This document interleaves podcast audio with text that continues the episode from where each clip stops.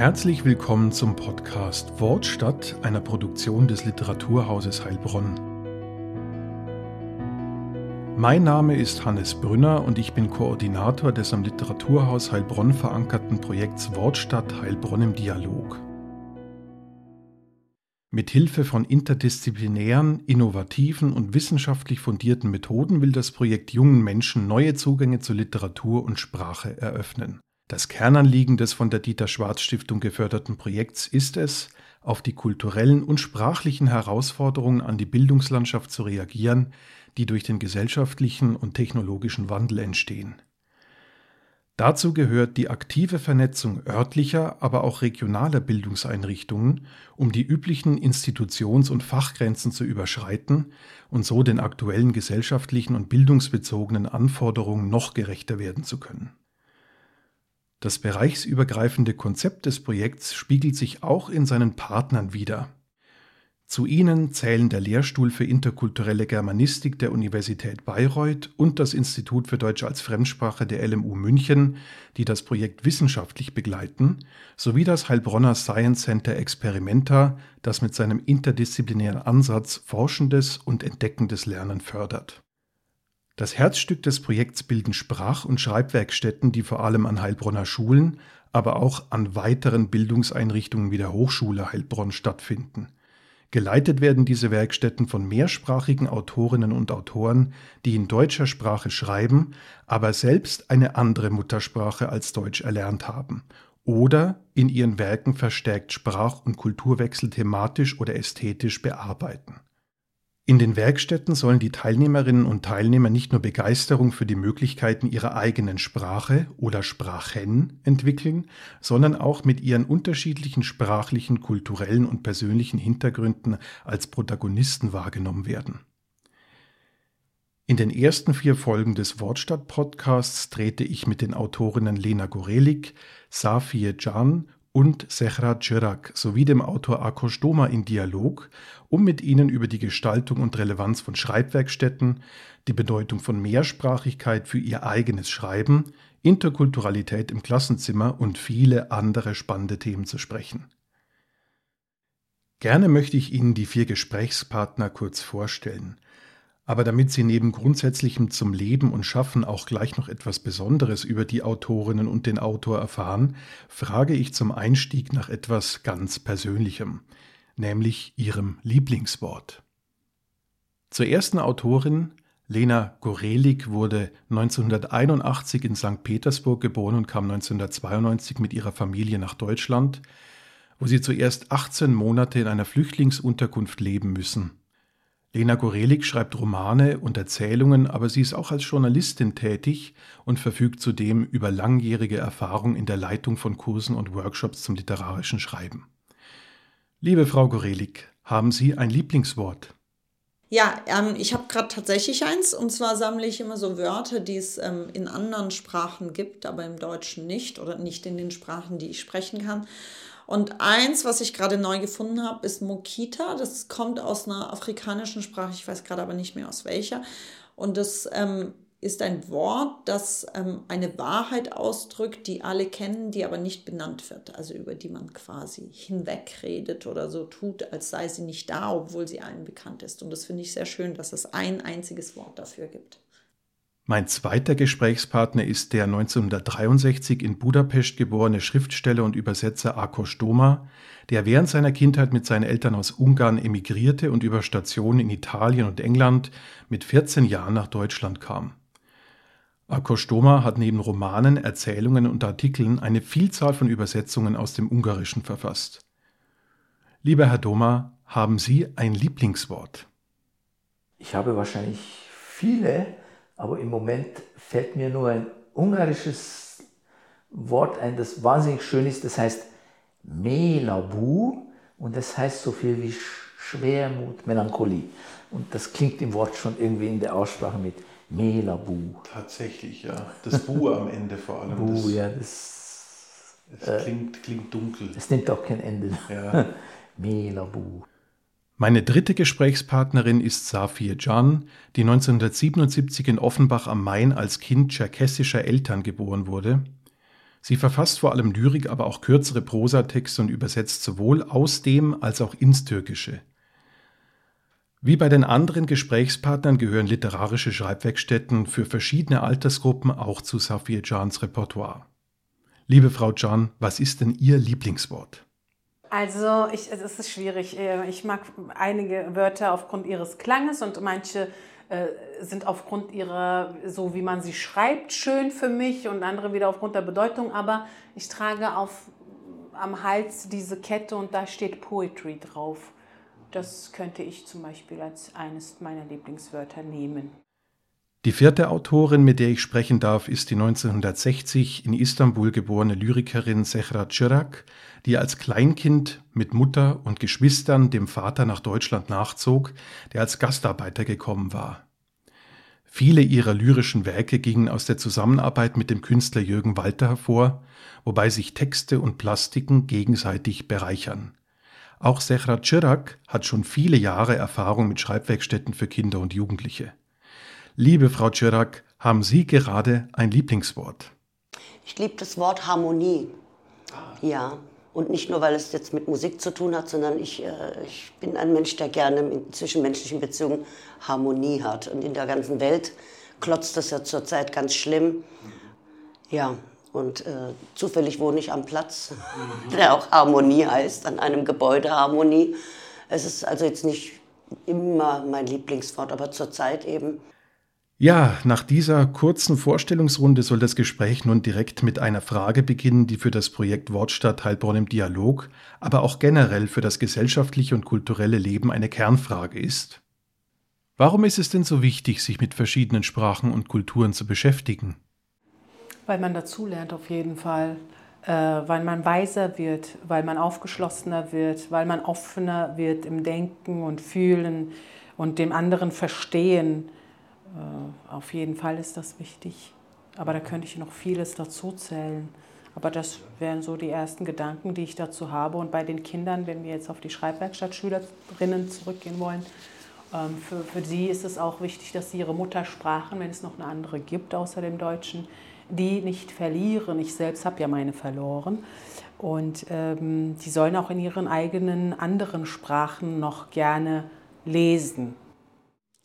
Es ist eine Plattitüde, wenn ich sage, dass es eine äh, Bereicherung ist, aber so ist es einfach. Mhm. Also es ist einfach die Anzahl der Wörter, der Wortbedeutung, der kleinen Zwischenbedeutung, die zwischen einzelnen Wörtern liegen, die wird einfach viel, viel, viel größer. Also es ist einfach, es fängt ja schon damit an, dass wenn ich Apfel sage, ich einen anderen Apfel sehe, als wenn ich auf Russisch Jablaka sage oder auf Englisch Apple, dann sehe ich drei unterschiedliche Äpfel. Mhm. Und, sich, und, das, und da geht es ja um einen sehr simplen Gegenstand, wenn es um Emotionen geht, wenn es um Verben geht, wenn es um Adjektive geht, dann, dann werden die Schattierungen ja noch viel, viel feiner zwischen mhm. den Sprachen. Und damit zu arbeiten mit den verschiedenen Sprachbildern bereichert jede Sprache, und zwar auch die, in der man denkt, schreibt, fühlt, einfach das Bewusstsein dafür, dass es mehr gibt als das, was ich gerade in einem begrenzten Sprachraum in Worte fassen kann.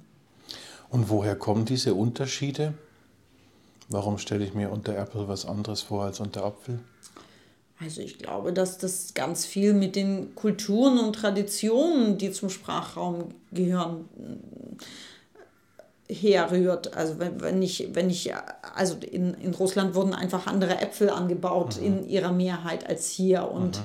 und bei Apple denke ich, und das ist eine ganz persönliche Geschichte, ich habe in Kanada gelebt und die Familie, bei der ich gelebt habe, die haben immer so Bratäpfel gemacht. Das heißt, sozusagen bei Apple denke ich erstmal an Bratapfel und gar nicht an so einen mhm. Apfel vom Baum.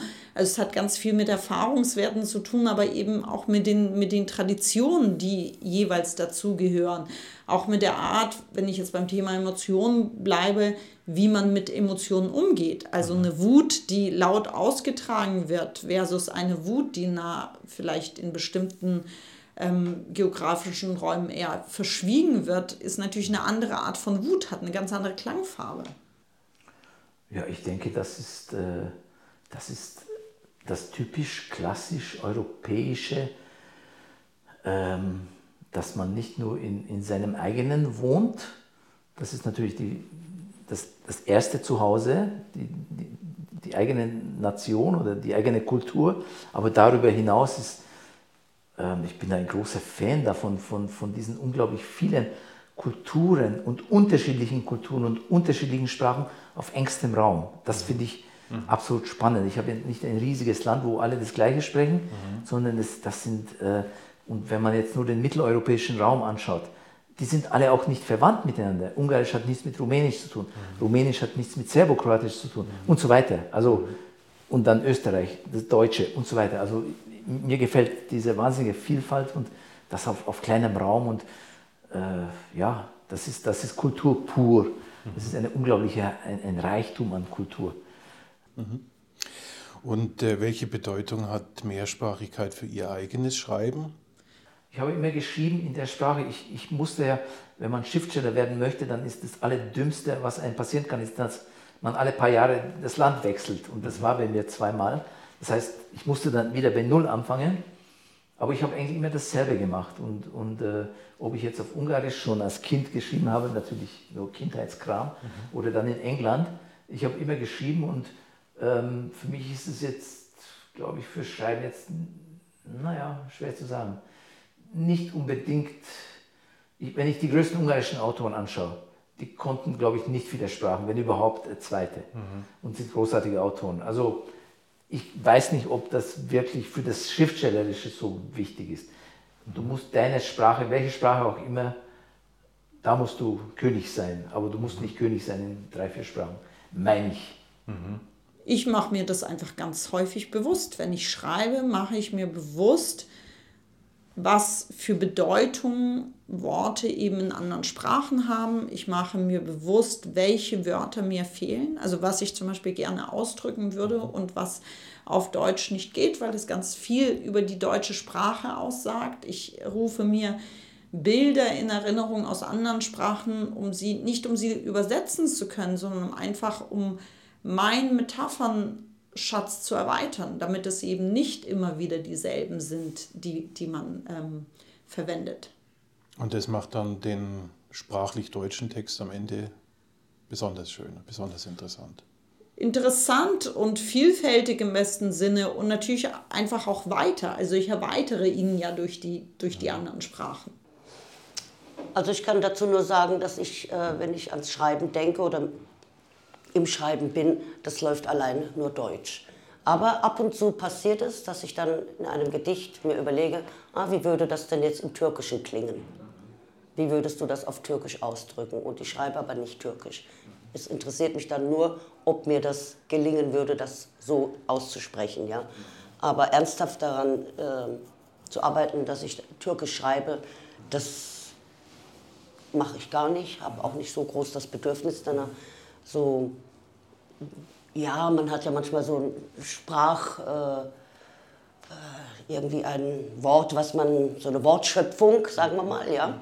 Und ähm, dann probiere ich das aus. Geht das auf Türkischem auch? Dann geht das da gar nicht so. Ja? Also solche Sachen eigentlich nur, aber auch selten.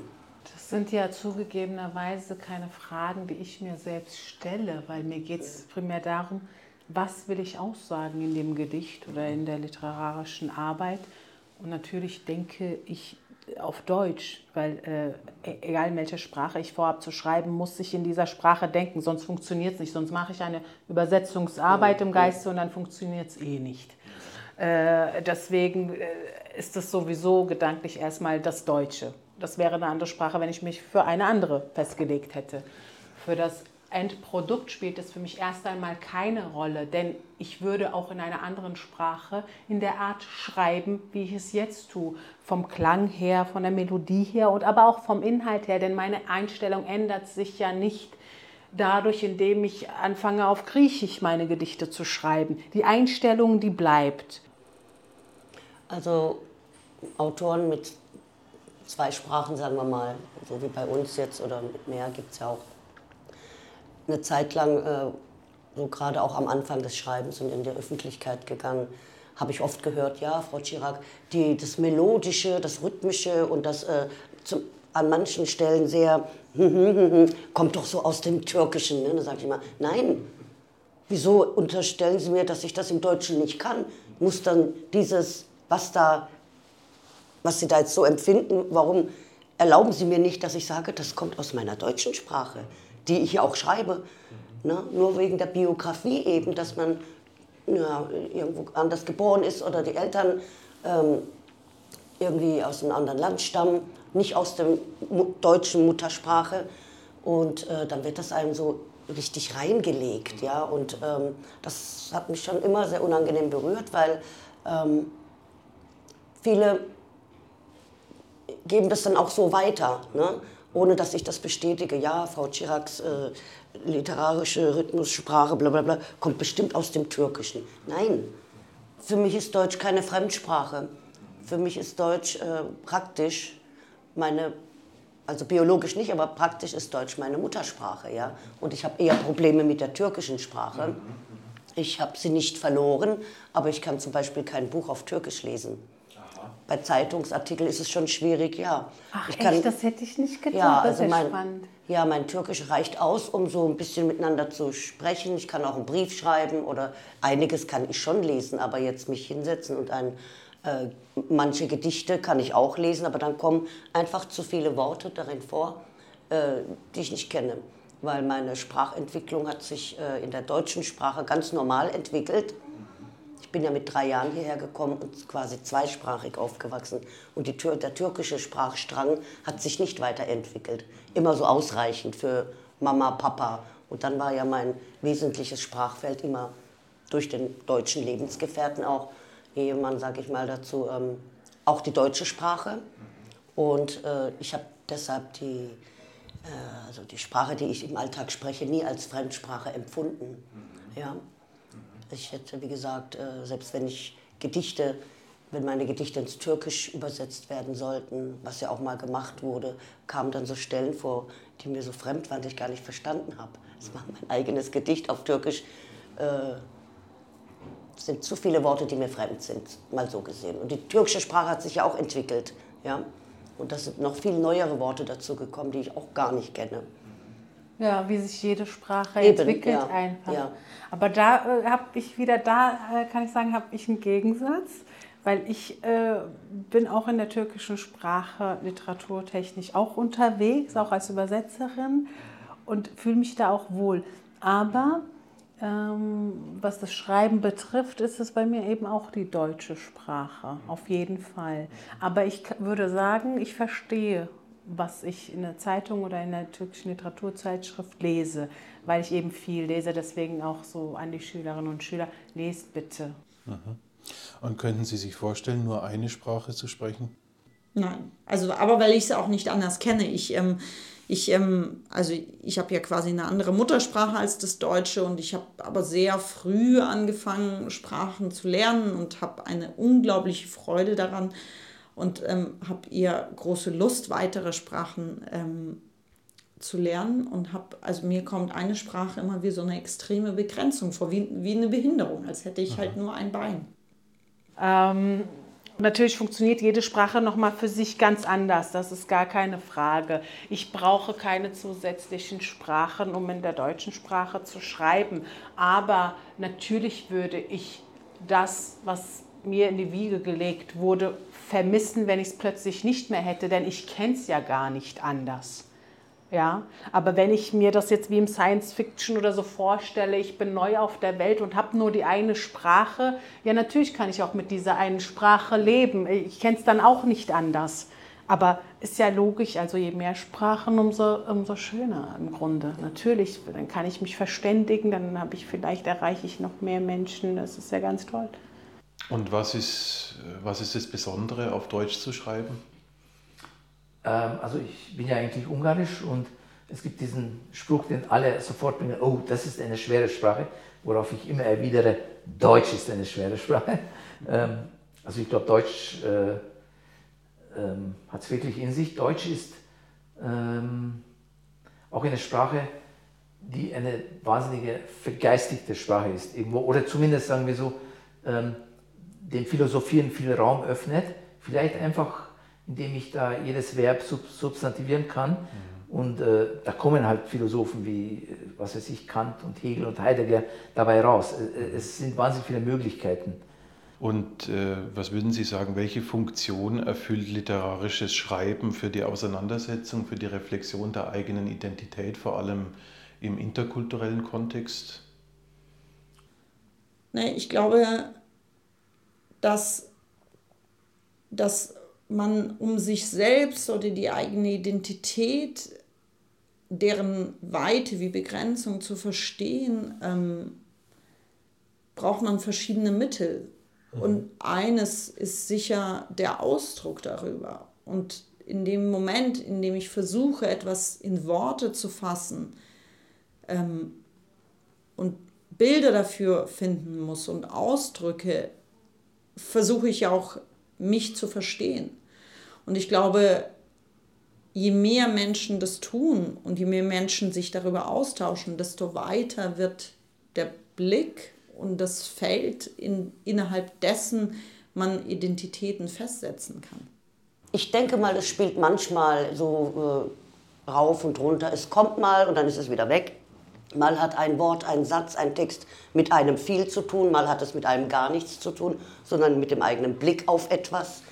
Und äh, es ist etwas, was kommt und geht, aber äh, ich bewerte das nicht so. Ich, ähm, ja, ich denke mir nicht aus, ah, das ist jetzt nur von mir oder das habe ich irgendwie jetzt von woanders, irgendwie diese Emotionen oder dieses Bild oder dieses Gefühl. Da denkt man dann auch gar nicht so dran beim Schreiben. Also so geht es mir. Ne? Das, was ich da schreibe, ist geschrieben. Ob ich jetzt irgendwie das so empfunden habe oder nicht, das wechselt ja auch. Man schreibt ja nicht nur über die eigenen Gefühle. Ne? Also wenn man beim Schreiben nur die eigenen Gefühle berücksichtigt, das ist mir zu wenig.